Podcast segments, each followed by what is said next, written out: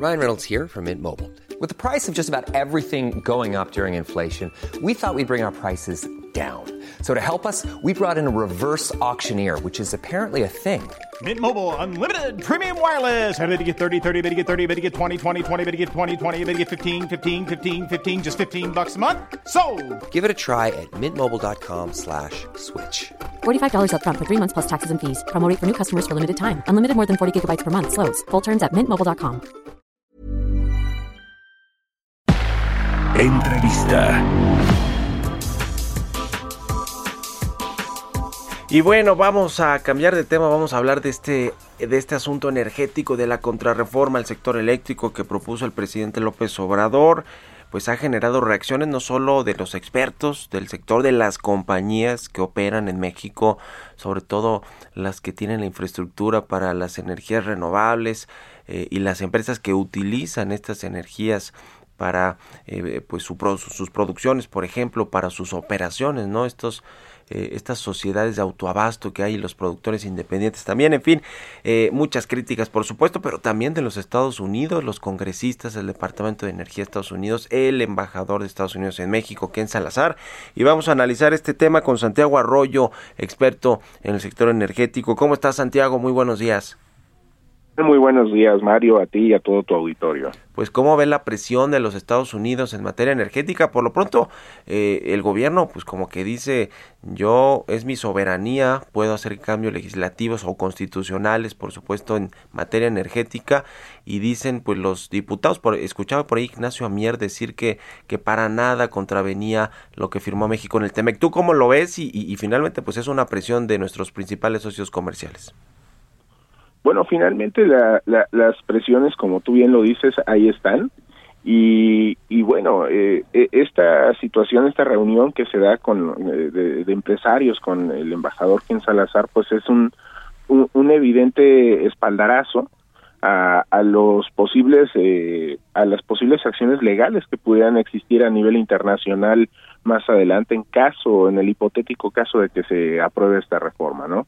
Eh, obviamente pues sí los Estados Unidos van a evidentemente van a, proteger sus inversiones y, y esto y esto es una un, un, una muestra del apoyo que que van a recibir las empresas tanto mexicanas como extranjeras, sobre todo si tienen, si son mexicanas con, con, con financiamiento extranjero, que bueno que van a recibir por parte de, de, cómo se llama de las autoridades norteamericanas.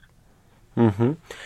Finalmente, eh, parece ser que la discusión, habían dicho, se va a prolongar eh, la discusión en México, en la Cámara de Diputados, a abril del próximo año, eh, eh, pa para ver qué sucede con este tema. Quieren hacer estos especies de parlamento abierto para escuchar a todas las voces in involucradas en el sector.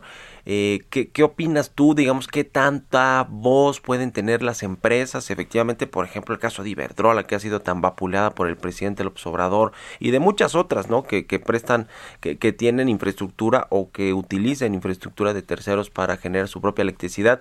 ¿Crees que van a servir realmente para cambiar un poco la visión de algunos legisladores y que, y que pueda, si es que pasa la, la contrarreforma eléctrica, tener ajustes sustanciales o de pronto que no pueda pasar? ¿Sí crees que va a funcionar estos foros, estos parlamentos abiertos?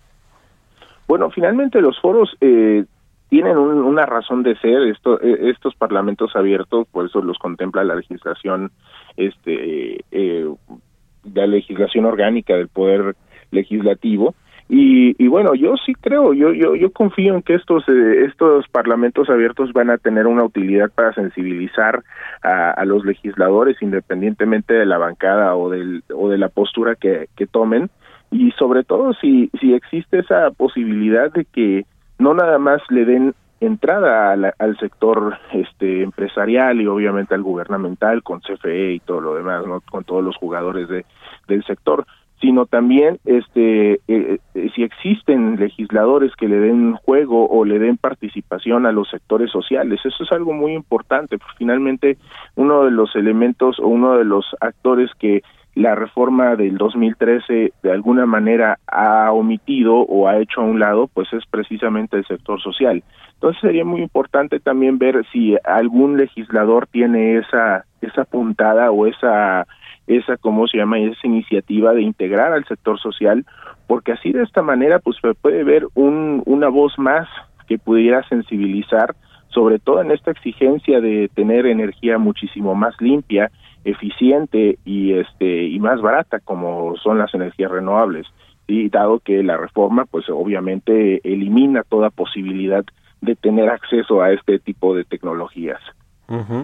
Eh, en un minutito y medio, eh, eh, Santiago, ¿qué, es, ¿qué rescatarías tú de la contrarreforma eléctrica que propuso el gobierno? ¿Hay algo rescatable? ¿Hay algo que se de, que, digamos que si negociamos esto, esto y esto, eh, quizá podría ser una, un, una reforma quizá no necesariamente buena, pero que aceptable para, para el sector? Bueno, desgraciadamente, tanto para el sector empresarial como para el sector social, esta reforma en sí misma es un irreductible. No tiene un, un espacio de negociación, sí. Este, hay espacios para hacer, eh, digamos, contrapropuestas, hay espacios para hacer, este, digamos, eh, una una especie como de contrarreforma a la contrarreforma, uh -huh. pero en sí misma la, esta iniciativa que presenta el presidente no tiene lugar a ningún tipo de negociación y obviamente tampoco tiene un lugar eh, que beneficie directamente a la sociedad, únicamente a CFE a costa de la sociedad. Uh -huh pues bueno, ya, ya estaremos viendo ahí todo este debate que se da, que se va dando y, y, y, justamente pues escuchando a los expertos de este sector y seguiremos en contacto si nos permite Santiago Arroyo, director de la consultora Ursus Energy, experto en este, en este sector. Muchas gracias por la entrevista y muy buenos días. No, al contrario, Mario, que estés muy bien y muchísimas gracias y a tus órdenes siempre. Hasta luego. Un abrazo.